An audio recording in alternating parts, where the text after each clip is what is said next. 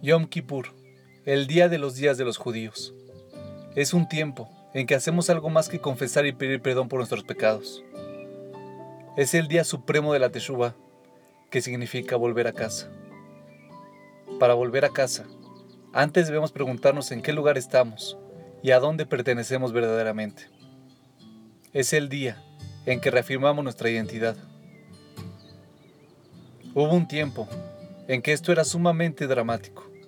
Periódicamente, desde la España de los visigodos del siglo VII hasta la España y Portugal del siglo XV, los judíos se enfrentaron una difícil disyuntiva, convertirse o morir.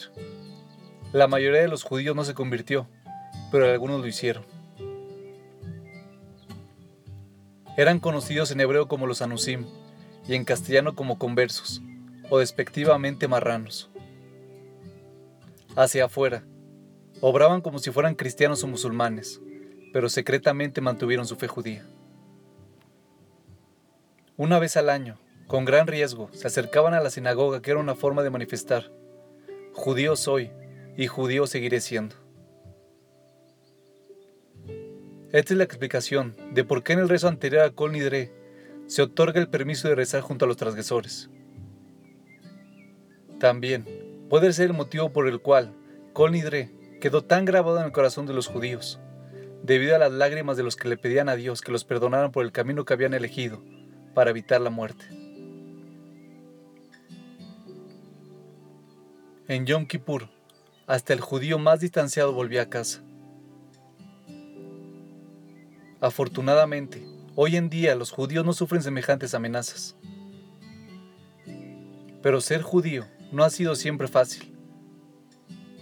No solo por el antisemitismo y los ataques a Israel, sino porque además la dinámica de la cultura actual deja poco tiempo para la fe religiosa.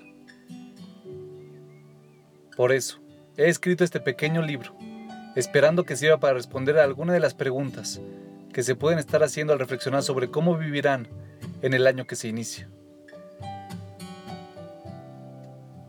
Lo he escrito bajo la forma de cartas de dos estudiantes judíos. No son personas verdaderas, pero las preguntas son las que se escuchan con más frecuencia.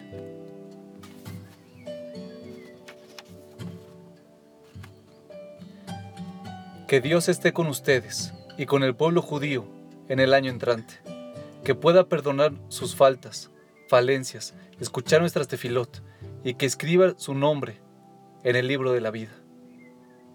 Rab Jonathan Sachs